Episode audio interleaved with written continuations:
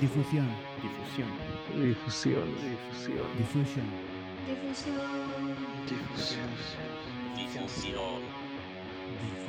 Difusión. Difusión. Difusión. Si su misión es hacer música, la nuestra es hacerla sonar. Es hacerla sonar. Difusión, difusión, difusión. Eh, ¿Qué onda amigos? Sean bienvenidos y bienvenidas a el podcast de difusión. Y pues recuerden que si su misión es hacer música, la nuestra es hacerla sonar. Y pues bueno, el día de hoy empezamos con la segunda temporada de estas pláticas que hemos tenido con algunos proyectos. Y pues el día de hoy nos, nos acompaña Roberto Shotgun, que es nuestro primer invitado a, a este, a esta segunda temporada. Y eh, también está Jovan, que es parte del equipo de difusión. Y pues su servilleta, el Triful. ¿Y qué onda? ¿Cómo están amigos? Todo bien. Todo tranquilo. Al 100. Al 100. Así todos. ¿Qué onda, Jovan? ¿Cómo te sientes en esta segunda temporada? Pues me siento, me siento bastante bien y es chido tener pues a este invitado que básicamente ya lleva una carrera larga. O sea, todavía recuerdo cuando había lanzado un EP llamado Demonios, que luego cambió algunas cosas y se reinventó y de ahí siguió su carrera. Empezó con el EP Demonios, sacó algunos singles como Ella estará bien, El monstruo de papel que tanto quiero, Moriría entre mis sueños, luego lanza Rosas EP, luego saca algunos singles más, como yo pensaba demasiado, La oscuridad del ser humano, etcétera, saca Sangre y por último el último lanzamiento que tuvo, o eso es lo que nos dice el bendito Spotify, es Aster. y justamente a mí me gustaría que nos platicara Roberto, eh, pues sí, o sea, ¿cómo ha sido tu proceso de producción de los de las canciones de tus EPs? Eh, bueno, primero que todo, no sé, no sé si pueda yo nombrar eh, la línea argumental, la línea temporal de, de mi discografía. Porque Sí, sí, sí, claro. es algo largo. Pero es primero Demonios y luego Aster. Y luego empiezo a sacar como que los sencillos de Ella estará bien y moriría entre mis sueños y todas esas cosas. Y ya saco Sangre en 2019 me parece. En agosto me, parece que lo saqué. Y luego ya en noviembre saco el EP de Rosas y actual y como no lo tenía, o sea, no tenía regrabado Aster eh, y no lo tenía ni en Spotify ni en ninguna parte de esas, eh, lo regrabé y en el 2020, en- casi cuando empezó la pandemia, eh, lo subí a Spotify y ya regrabado, ya todo bien bonito, ¿no? y respondiendo a tu pregunta, Jovan, eh, creo que mi proceso de producción más bien siempre se ha basado en grabar todo en un celular y mezclarlo y todo eso en un celular y nada más. Oh, Con la ¿to- guitarra. ¿Todas tus canciones han, han sido grabadas en tu celular? Sí, sí, eh, actualmente, incluso las nuevas que estoy sacando, eh, que son La oscuridad del ser humano, Miras y elementos, y Ya me lejos, todas esas, eh, las grabé en el celular, pero mandé a mezclar eh, todo el álbum con un amigo de allá del norte, que lo, conocí, que, lo conocí por una amiga que se llama Jimona, no sé si ustedes la, la conozcan. Ah, ya sí, sí, ya sí, estuvo sí, en bueno. difusión, sí. sí, Bueno, bueno, no, no hemos platicado con ella, pero sí, este... Ah, no, sí, sí, sí. Sí, hay un, hay un segmento, sí, en YouTube. Claro. Sí, sí, sí. Sí, Ojalá sí, y un día le caiga. bueno, por ella este, conocí a esta, esta persona, este productor, porque es un productor, se llama Tato. No conozco su nombre en real, solo, solo conozco Tato. Se llama Tato. Y nada, simplemente él fue como, oye, ¿no me quieres mezclar esto? Ah, sí, cámara. Ah, bueno, vea. y, pero sí, realmente, antes de todo esto, antes de, de todo el álbum y todo esto, eh, yo había mezclado y había grabado y había escrito todo desde, desde cero. O sea, en mi celular. Realmente no, no necesito otra cosa. ¿Y, y cuántas canciones grabaste así con, con tu celular? Uf, ¿Muchas? Según yo, según lo que dice Spotify, son como 40, no, no sé, no sé, no recuerdo. Como 50. Inclu- y incluso hay como versiones que no metí y cosas así, entonces realmente no sé cuán- a cuánto ascienda mi, mi creatividad en el celular. Estas rolas. ¿Y, y esas rolas están en Spotify? Eh, no todas, porque algunas las tengo guardadas. Ah, O sea, todavía no las saco y de hecho eh, descarté muchas porque, para, el para este álbum que viene, sí. que, porque iban a ser como 24 o algo así y fue como que mm, no lo quiero tan, no, no quiero un álbum tan largo ni tan aburrido. Entonces lo recorté a la mitad y ya. Fue, fue raro.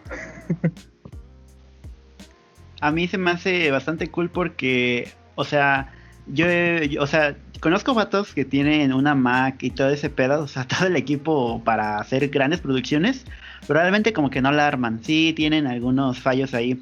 Y entonces, bueno, yo que me estuve escuchando pues tu discografía, me sorprende porque pues suena bastante bien, ¿sabes? O sea, desde las primeras hasta las últimas suena bastante bien. Por ejemplo, de, de Demonios, pues siempre me ha gustado la canción que dice eh, bailo eh, con la muerte misma, ellos me ven pero no dicen nada. Ajá, desierto, Desierto. esa me encanta. Entonces, a mí sí me sorprende mucho que logres pues una producción bastante pues buena con desde tu celular, la verdad. Eh, ahorita a mí me, me, me surgen las preguntas, eh, si es que puedes decir un poco sobre eso, a menos que sea un secreto, pero eh, ¿de qué va a ir el próximo álbum? Eh, bueno, el próximo álbum, no sé, ¿puedo decir el título? Sí, yo creo que sí, ¿no? Sí, sí, Sí. exclusiva. Va. Eh, el, próximo álbum es, no sé si conceptual o algo así, porque no, no tengo una idea clara. Porque lo he estado como escuchando muchas veces y como que ya no pierdes el hilo. Pero se llama La oscuridad del ser humano y los atardeceres con estática infrarroja. Es el nombre del álbum. Y habla básicamente de... Con estática infrarroja. Con estática infrarroja, no sé, se me ocurrió. Ah, Sí, está. Es, es un álbum conceptual y nada más, o sea, no. ha- Habla de muchas historias que, que viví en la pandemia. Creo que es un álbum muy personal en cuanto a, a las letras se refiere. Y el sonido cambia bastante, por, como ya dije, por la mezcla que, que hizo Tato en, en las canciones. Creo que las mejoró mucho. Y bueno, las letras hablan, ya dije personalmente, o sea, hablan de mí, ajá. Pero a veces lo escondo con un personaje que cree que se llama. Bueno, no tengo título para el personaje, pero bueno. Em, creo que el concepto del álbum es más una historia de apocalipsis, ¿saben? Mm, Sí, sí, sí. Y bueno, también me inspiré mucho en la pandemia, aunque no tiene esas letras tan tan directas de, de nombrar una pandemia o nombrar algo así, sino que más bien como que lo camuflo, lo camuflajeo muy este muy a mi estilo y no sé, me gustó también todo eso de, de ver películas de terror y eh, ver animes animes de terror, no sé, todo eso me inspiré. Y, y, y que, mencionas esta parte de tu estilo, creo que, que a mí también como que cuando he escuchado tus canciones me, me genera como esta, sí, sensación misteriosa, por así decirlo, un tanto tétrica. Y, por ejemplo, me acuerdo que hiciste el video de... Este, ay, ¿cómo se llama? Aquí lo tenía. Este, Ya. donde sales tú, la de Ser- serán cosas de domingos, esa fue la, el- uno de los videos que hiciste tú, ¿no? Ajá, bueno, hice todos. Ajá, Eh, bueno, ah, sí, es- era lo que me platicabas la otra vez, ¿no? Que, que es- todos los videos los haces tú también, que eh, pues al final de cuentas te involucras totalmente en tu proyecto, al 100%, ¿no? Pero, por ejemplo, en esta parte que te decía de, de esa de ese estilo o de, de esa sensación que a mí me da, eh, pues sí se, se me hace, eh, ¿cómo decirlo? Como esa, esa, esa aura terrorífica un poco. Y, y- Sí, sí. y lo podría como también relacionar un poco en el video que, que había subido, ¿no? Como que es eh, tal vez sí conceptual, porque pues, al final de cuentas sales tú, pero sales haciendo cosas a lo mejor que no van relacionadas a lo, a lo que dices o, o a lo que trata la canción. Y no sé, Sí, como que eso, eso a mí también me genera como, o sea, como que me cuestiona, ¿no? De por qué. Y no sé, a mí siento que eso está chido, está chido como jugar entre eh, pues la música que estás transmitiendo y, y la parte visual. No sé, eso, eso como que a mí me, me agrada. Sí, sí. Sí, es, yo creo que es algo en lo que me he metido este año, o sea, en 2020 me metí mucho, porque comencé como a ver pintores y toda esa cosa de, o sea, pintores, no sé, raros, ajá. Y me inspiré mucho en eso y también en muchas películas, no sé, o sea, tengo mucha influencia en películas de terror, pero no podría nombrar una porque no me acuerdo. y al final la estética siempre fue esa, siempre fue la idea de- del álbum junto con todo eso, como traer una estética eh, terrorífica, eh, más que nada porque, no sé, como que, o sea, aún estando en 2021, y no por ser mala onda, pero como que tenemos esas bandas, ¿no? Que hacen surf funk y todo eso, y no estoy en contra, no estoy en contra, creo que hacen música a veces excelente, pero no sé, era como traer algo nuevo, ajá, como que quise traer algo nuevo eh, haciendo música pop. Ajá. Pop, eh, como que a mí me, me queda esa onda como de pop, pero con un poco de terror, o no sé, como un poco misteriosa, tétrica, Sí, sí. por ahí. Eh, un amigo que se llama, ah, bueno, un amigo que se, perdón, perdón, eh. Eh, un amigo que se llama Andrés Minx, que creo que ustedes también lo conocen. eh, la otra vez estábamos charlando y me dijo que como que eh, lo que hacía yo era como pop oscuro y era, y no sé, como que me gustó esa definición, ¿saben? creo que describe Pop bien. oscuro, que sí. no. es, es como que algo que, bueno, no sé, yo no había escuchado como ese, ese término, ¿no? Y siento que a veces eso también está chido. Sí, como, como te comentaba Roberto, como que siento que, que esa parte de, de darle pues tu propia identidad al proyecto también hace que, o ayuda que, que surjan estos pues nuevos géneros, ¿no? Siento que hay veces en las que está chido hacerlo de esa como que pues los proyectos mismos les ponen a lo que ellos creen que suena, ¿no? Y eso a mí en algún momento, siento que en algún momento era como de pues no, eso es rock y ya, ¿no? O sea, como tratar de etiquetar siempre a la música en algo. Pero ya pensando o reflexionando sobre esta noción, siento que está chido porque pues la neta también lo reconoces y dices, puedes jugar con los géneros, puedes jugar con, con pues, también ese juego de palabras y, y darle sentido a lo que estás haciendo y a lo que te gusta. Entonces, a mí, a mí me agrada esa, esa parte. Qué bueno que, que, te, que te guste más que nada. Sí, ya estaremos cuando, cuando hagas tu propia escena de pop oscuro, a ver quién se une. Ah, Ojalá También este también este vi que también haces tus propias ilustraciones para tus portadas. Eh, exactamente. Ajá, Ah. ¿qué, qué nos, ¿qué nos podrías platicar sobre eso? Ah, bueno, las portadas siempre me ha pa- parecido que es como parte importante de, del disco. O sea, algunos artistas yo sé que lo dejan como de lado y, y está bien, o sea, al final yo creo que, que es cada quien su, su problema, ¿no? Pero yo sí siento que es muy, muy importante porque al final es algo que te llama, ¿no? Como la atención o como en estas cosas como de marketing, no sé. es raro.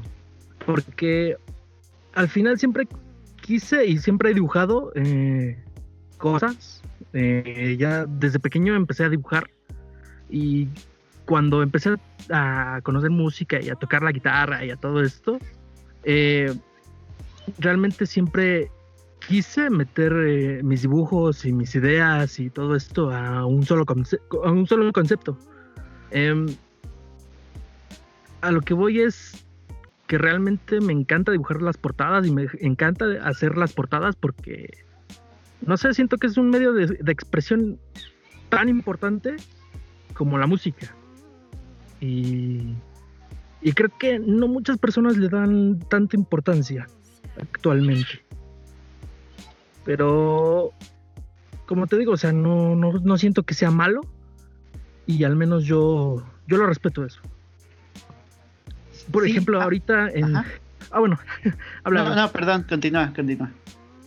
Ah, bueno, este, por ejemplo, ahorita en el álbum eh, mm, tiene, va, va a tener más bien eh, un booklet de, así como que me imaginé como, como que todas las canciones iban a ser sencillos y les dibujé una portada por sencillo, por, por canción más bien. Y también hi- hice, y va a estar un libro de 50 páginas con ilustraciones mías. Entonces, y eh, realmente encaja muy bien con eso porque como que enreda más bien y asegura más el concepto de, de la oscuridad del ser humano. Creo que es bueno. No Y, yo, yo quería preguntar también en esa parte, ¿cómo, cómo fue que se te ocurrió este, ese título y, y darle esa, eh, pues sí, ese concepto a- al álbum, ¿no? Sé que, que también, como lo mencionabas, te ayudó bastante un poco eh, la pandemia y pues la situación en la que pasamos y el encierro y demás, ¿no? Pero ¿cómo, cómo fue que llegaste a esa, eh, pues pues finalizarlo de esa manera, ¿no? A la oscuridad del ser humano. ¿Mandé, mandé? O sea, Ah, ¿Sí me escuchas? sí, sí te escuché, pero ah. no escuché la última parte. Ah, sí, que, que cómo, eh, cómo fue que llegaste a, a- a- a esta parte de darle ese nombre de la, la oscuridad del ser humano. Bueno, el concepto, bueno, el título realmente fue, fue algo extraño porque haz de cuenta que yo estaba en diciembre del 2019, habiendo apenas terminado el EP de Rosas. Y fue curiosa la concepción porque no fue hasta marzo más o menos cuando tuve el título. ¿Y por qué nombro diciembre? Porque fue la primera canción que saqué. Bueno, Llévame lejos es la primera canción que compuse para La oscuridad del ser humano. Y no fue hasta marzo del 2020, del 2020 que, que yo tuve el título del álbum. Y el cómo se lo puse fue extraño. Porque yo había salido de una relación pues importante, ¿no? Y como que me estaba enredando mucho en mí mismo y en no poder salir y en no poder hacer muchas cosas y como que no tenía dinero, o sea, fue, fue un momento difícil, creo. Y me estaba, como te digo, me estaba obsesionando mucho con, con películas y con anime y con mangas y con muchas cosas, muchas y pintores y música. Y me enredé tanto en, en temas así como surrealistas y todo eso, que me llamó mucho la atención el, el apocalipsis, no sé. Es un poco raro. Y al final creo que el título se lo puse por más una idea de, del ser en el que me estaba convirtiendo y en el en la persona en la que me estaba convirtiendo, en la persona que, que- que estaba yo haciendo y en el personaje en el que se envuelve todo el álbum. Realmente yo me estaba devorando a mí mismo, no sé, es muy... Es un poco pesado, pero realmente ese es por el cual le puse el título. Por Depresiones. Y, y está, está chido. Siento que, que al final de cuentas es una, es una transformación, ¿no? El- esta parte de canalizar el cómo te sentías a, pues a un álbum completo, a, a tener ideas también para darle este forma.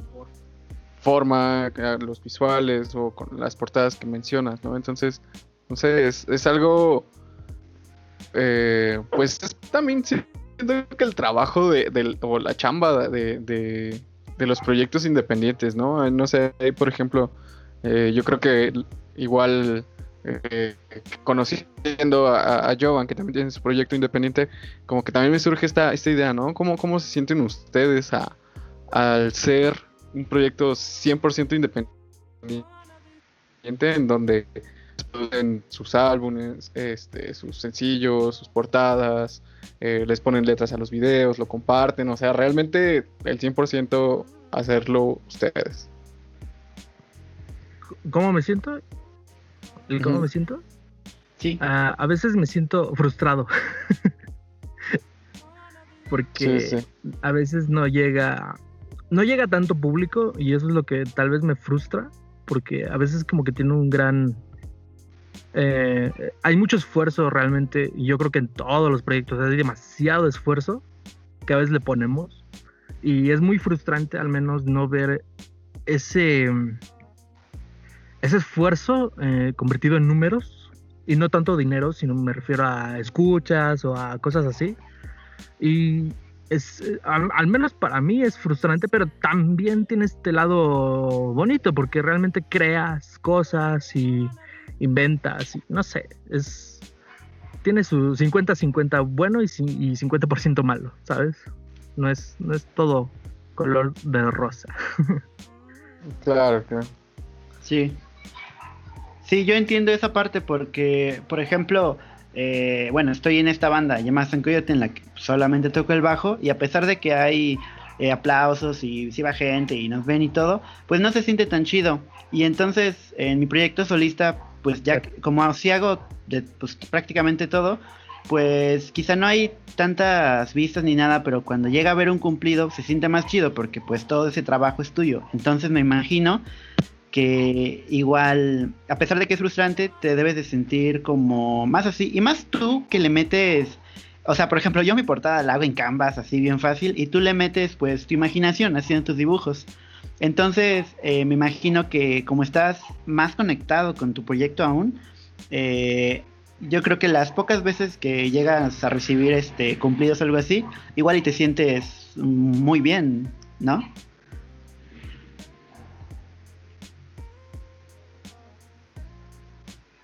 Claro, claro, o sea, sí, me llevo a, a veces, a veces, cuando, perdón, eh, a veces cuando, cuando llega un comentario así como de, ah, tu rola estuvo bien chida, güey, ah, no, pues gracias, compa, y se siente bonito, ¿no?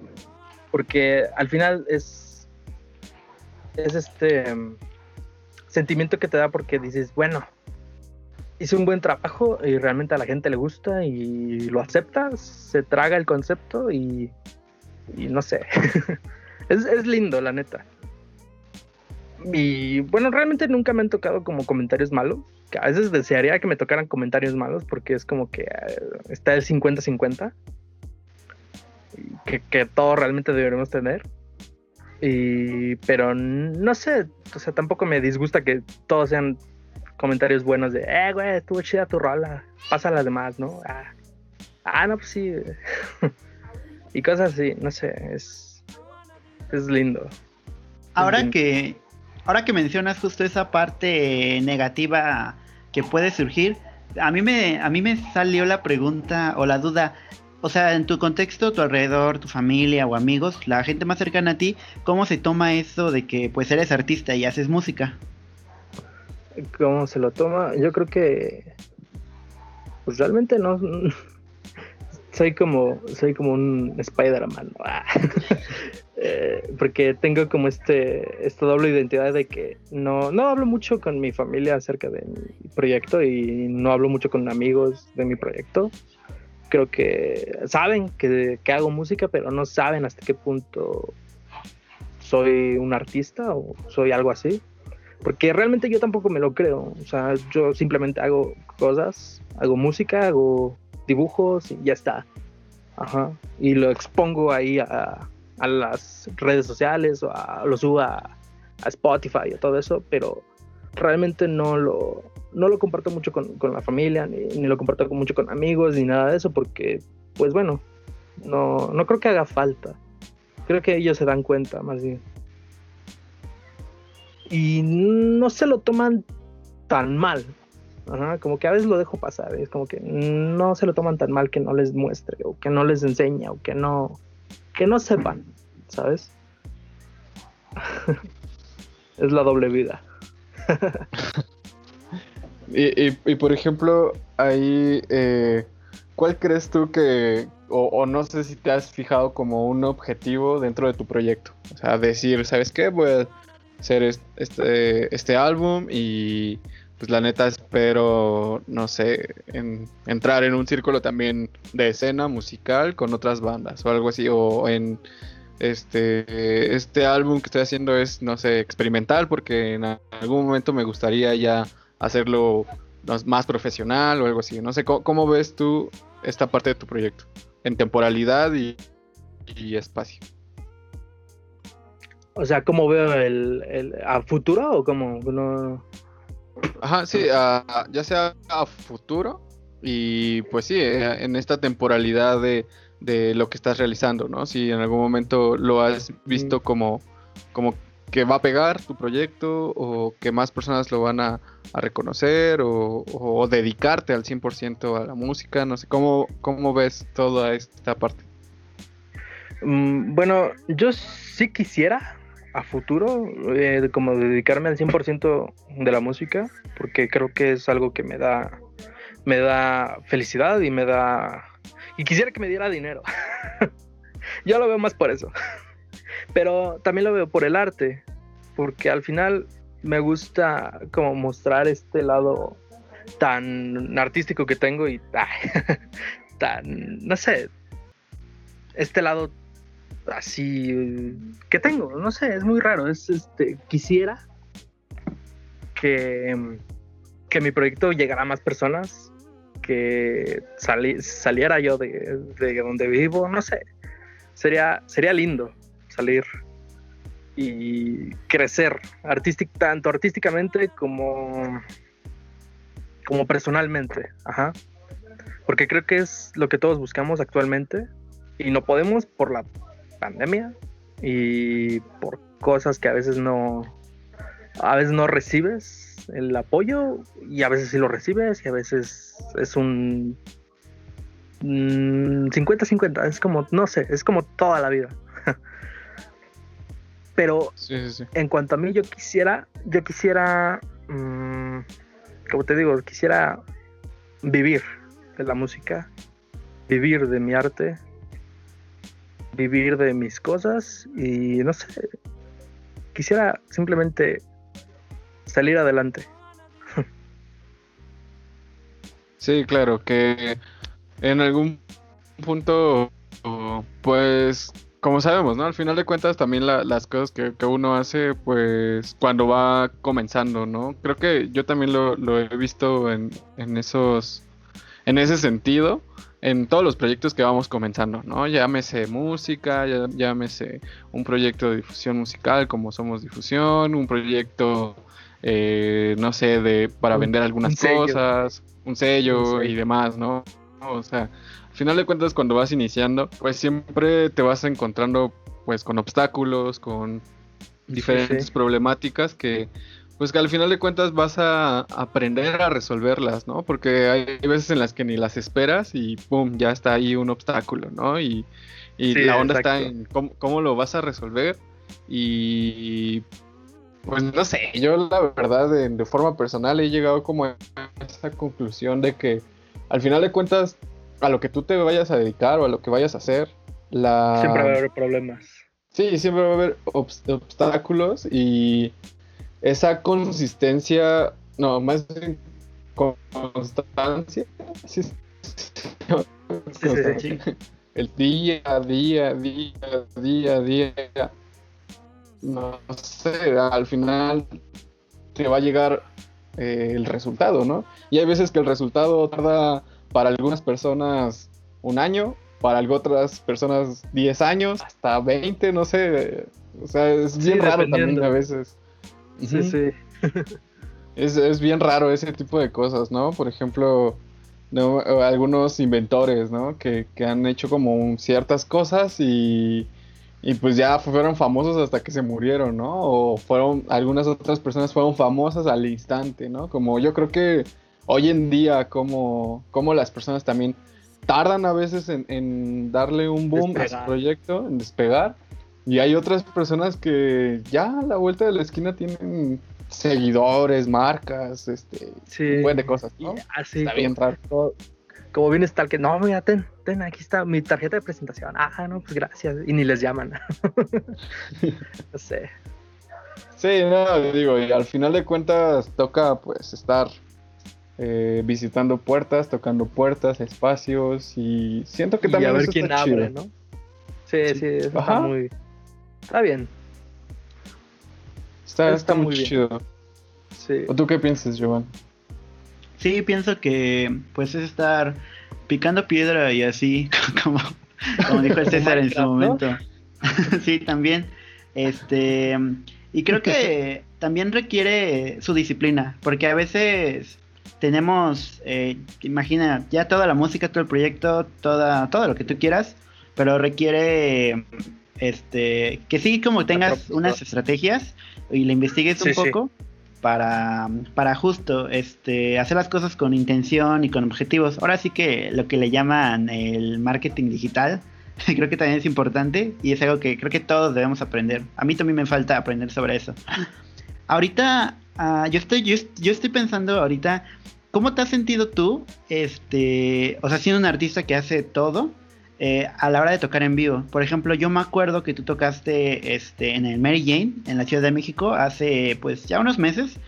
Y bueno, yo no pude ir, pero quisieras preguntarte cómo fue la dinámica. O sea, pusiste pistas de fondo, conseguiste a alguien que tocara, solo fue acústico. ¿Y cómo te sentiste tú pues tocando en vivo? Pasar de estar en tu habitación haciendo tus canciones a, a estar frente a un público. Eh, fíjate que fue, fue muy extraño porque creo que fue la única presentación que tuve como, como Roberto Shotgun en vivo y no he tenido más porque no me llamaron, no me, no me han contratado. Ah. Pero en cuanto a cómo me sentí en público, creo que fue... A ver, permíteme.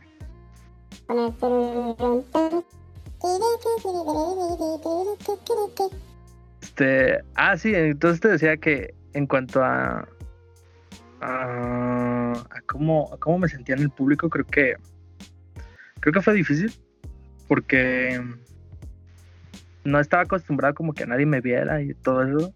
Pues estaba como acostumbrado a nada más estar yo solo en mi cuarto y nada más. Y fue difícil, pero y, más difícil porque no invité a nadie. O sea, no invité a nadie a tocar ni nada porque ni conocía a nadie. estaban los Mr. Pizza y nada más de ellos los conocía. Y eso por unos mensajes ahí medios fugaces. Y este. mm, realmente yo toqué solo y fue, fue lindo porque abrí yo, abrí yo todo el concierto, pero no. Bueno, el concierto, el- la tocada. y no sé, o sea, se sintió como en ese momento había mucha gente, se sintió bien y creo que fui bien recibido, pero ya como para el final como que ya les aburrí, como todo, ¿no? O sea, Sí. yo creo que está todo eso y como que la gente se fue a sentar y todo eso y ya cuando terminé de tocar todo sudado, así todo feo, eh, fue como que, ah, no, güey, te la rifaste, ah, pues gracias, gracias. Y se sintió un apoyo real. Sí. No sé si hasta qué punto real, pero se sintió bien. Yo recuerdo, hablando de ese, de, show, de ese show, yo recuerdo que vi unas fotos después, o fue antes creo, y yo me acuerdo, vi que llevaba saco. Eh, ¿Tú crees que la mayoría de las tocadas va a ser como ir solamente, o sea, con tu ropa de siempre, o, o como quieras ir? Eh, ¿O también crees que en un futuro en los shows des como ese concepto que das en la música y en tus portadas? Yo quisiera dar ese concepto. Quisiera dar mucho ese concepto porque creo que actualmente nadie lo tiene y me quiero agarrar de él. y más que nada porque yo veía eh, conciertos de, de los Libertines, de, de, Pete Doherty, con, con saco y con corbatas y con maquillaje, no sé. Me encantaba, eh, eh, o sea, me encanta ese, ese personaje. Y yo realmente creo que de ahí tomé toda mi, mi influencia. Y realmente me encantaría como llevarlo al público ese concepto de, de llevar traje. de ir como, como si fueras a tu primera comunión, ¿no? Como, como de los hypes, ¿no? También. Exacto, exacto, igual, igual, lo mismo, lo Está muy mismo. chido. Sí, sí. Sí, a mí también. Yo siento que soy muy fan de ese tipo de shows que, que dan las bandas. Que, o sea, se meten tanto en el papel como pues en, en la forma visual, ¿no? En la que los estás percibiendo está muy chido. Alguna vez quise ir a ver a, los hypes, pero este creo que hace como dos años vinieron, ¿no? En el- cuando le abrieron a Arctic Monkeys, me parece, y que después abrieron otra fecha y pues ya me quedé con, con las ganas de ir a verlos, pero, pero los videos que he visto siento que la, la imagen que dan y, y lo que tocan es todo una pinche bomba de energía. Entonces Exacto. siento que está muy chido, está, está chido que, es- que los proyectos tengan ese tipo de, de, de show, ¿no? Y, y hablando de, de influencias, Roberto, eh, ¿qué influencias mexicanas crees que, que has tenido tú? Yo creo que he tenido. Bueno, mexicanas. Bueno, me, Ajá, me- se me hace, de, la- se me hace de la- difícil. de porque- las mexas. Sí, de las mexas. Se me hace difícil porque eh, realmente me gusta mucho Zoe. y yo sé que a la gente no le gusta Zoe, pero a mí me gusta mucho Zoe. Igual me gusta Enjambre y, y me encanta, me encanta Austin TV. Creo que ellos son como un punto aparte de, de todo, de toda la música que se ha hecho en México por todo ese concepto que tenían de las máscaras y todo eso. Y no sé, Austin TV me encanta. Son, son geniales. Y bueno, Sí. Es muy curioso porque yo, este, en, en cuanto a tu estilo vocal, le- eh, estuve notando que sí tenía como una influencia. Es que yo decía, como que siento que el estilo vocal de Roberto eh, tira un poco a, así, a justo Enjambre. Esas bandas, es- de esas bandas, yo no, yo no soy mucho de esas bandas, pero tipo Enjambre, Zoé, este, Bunkers, etcétera. Como que sentía Sí, que sí. tu estil- estilo vocal, este, tiraba eso. Entonces creo que pues sí, realmente la influencia se nota y está muy cool porque es como tomar esas bandas mexicanas, bueno, en su estilo vocal al menos, y pasarlos por, pues por otra, ot- ot- o sea, por un estilo distinto. Entonces, ah, está muy chido. gracias, gracias. Ah, eh, pues sí, yo creo que yo creo que sí ha sido siempre esa influencia y ha sido siempre eso porque desde chico, desde chico, desde los 12, 13 años que conocí a Enjambre, pues siempre me han gustado, siempre me ha gustado la forma en la que canta el Luis Humberto y en la que canta el pinche drogo del Luis Larregui, no, de Luis del León Larregui, Luis Larregui, este, realmente siempre me ha gustado, no sé, es, es lindo. Ah, Y, y hablando de, de No sé. sustancias, este, ¿crees que en tu, pro- más bien en tu proceso creativo también está, eh, lo haces de una forma so- sobria o con algún ¿Sobria consumo de o sustancias? drogado? No, no lo hago. no, no, no, yo no me ¿No? meto nada. No, no, no, eh, alcohol, pero solo en fiestas. Ah, pues el alcohol es No, una nunca, nunca. sí, la cerveza, es el tequila, me encanta el tequila. Yo creo que, yo creo que podría consumir mucho, mucho tequila, si pudiera. Muchas palomas, ¿sabes? Pero no, Sí, drogas. sí, lo, lo pregunto porque, pues no sé, siento que también, eh, pues hay artistas, músicos que también pues están, eh, no influenciados, pero pues también acompañan su proceso creativo con algún uso de, de alguna sustancia psicoactiva, ¿no? Y por eso lo preguntaba para ver como si también era como parte sí. tuyo y también es como interesante, ¿no? Esa parte.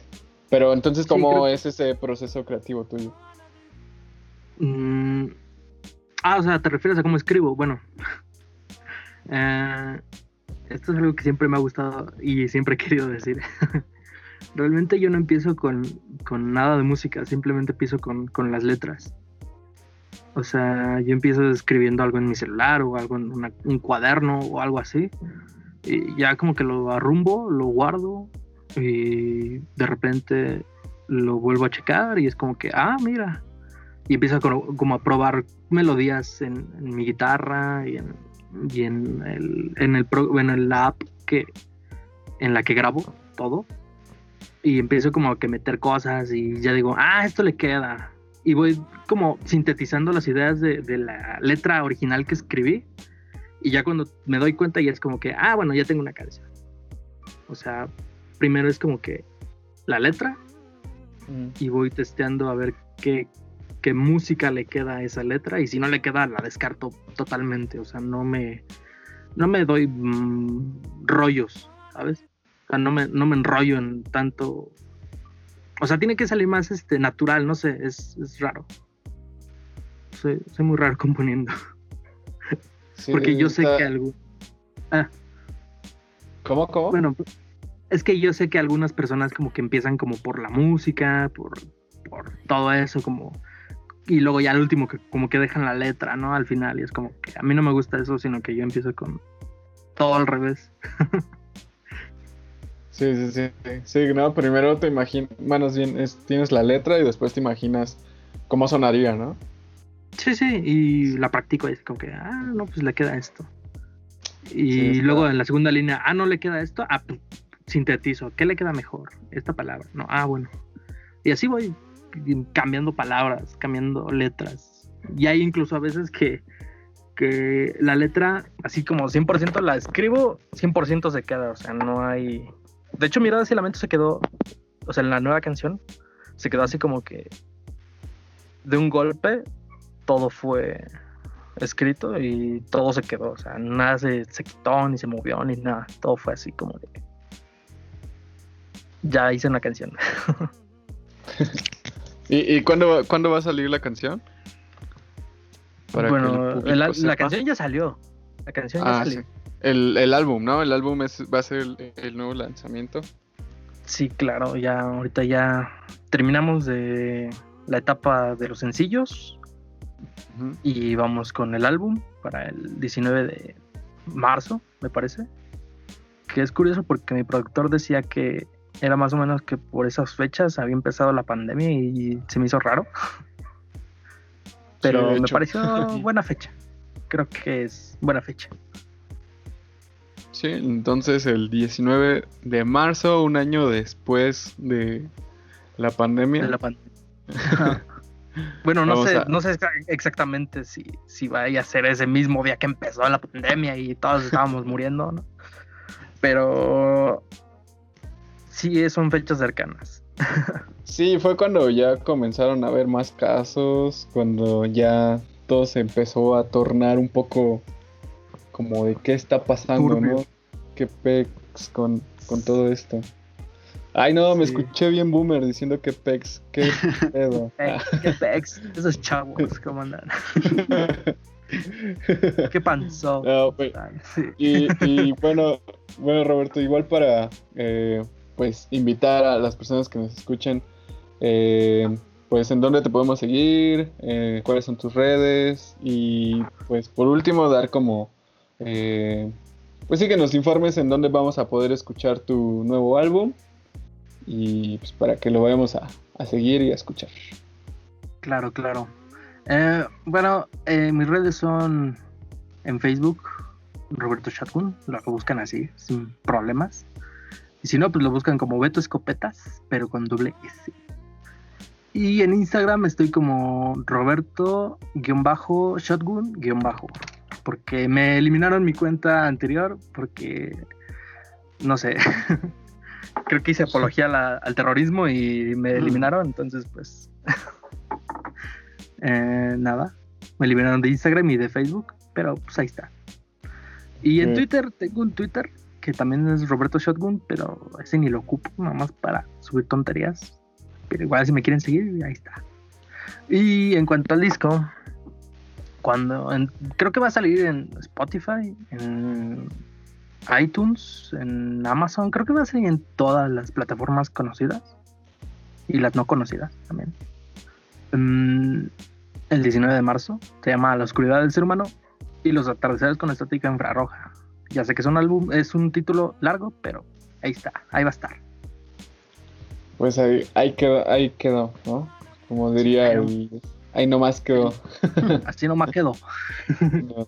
Y pues bueno, pues muchas gracias Roberto por, por tiempo, por esta charla de pues unos cuantos minutos, ¿no? Para que las personas también puedan conocer tu proyecto. Igual, eh, pues les invitamos a que vayan a seguirlo a todas sus redes, escuchen los sencillos que están en Spotify o en YouTube y pues sabemos que les va a gustar porque tiene un concepto bastante interesante y pues no sé, ¿tú cómo ves, Jovan? Sí, este, yo eh, los invito a, a ver el trabajo detrás, detrás de cada, de cada, de cada sencillo y chéquense, pues, chéquense el, chéquense el arte, chéquense cómo está, si les gusta, tienen un mensaje a Roberto diciéndoles, pues, qué les gusta, si se les puede, si se los puede pasar para ponerlo de fondo de pantalla o algo así, eh, chequen todo el Claro, trabajo, claro. no solo se queden en la música. Y que lo Sí, escucharon en, que escucharon el podcast en difusión. Es más, si, si van a su carnal y escuchan sus rolitas, ahí le ponen, te escuchamos por difusión. Ah. para que nos den, para que nos den más difusión a difusión, por favor, amigos. Sí, para que. ¿Cómo debe de ser, no? Sí. ¿Cómo es la industria, no? Sí. Y pues bueno, Roberto, no sé, creo que por nuestro eh, espacio es, todo y no sé si quieras invitar a, las personas que están escuchando esto o decir algo más, no sé, este este es tu espacio, antes de, de que nos retiremos. Nos retiremos. Escuchen Diffusion Podcast, porque creo que son buenas personas. Son increíbles haciendo el trabajo. Y nada, escúchenme. Los quiero mucho. Y a todos, a todos los de la escena que me odian, los amo también. y nada, que chingue su madre es Maverick, ¿no? Híjole. ah. Pues bueno amigos, eh, este fue un, el primer capítulo de la segunda temporada de eh, Difusión Podcast y pues aquí estuvimos mi compadre el Jovan y el Triful sintonizando este primer capítulo y pues espero que les, les guste, nos vayan a seguir, nos recomienden, compartan con sus amigos, con sus abuelitos, tíos, con todos, con todas las personas. Y recuerden que si su misión es hacer música, la nuestra es hacerla sonar.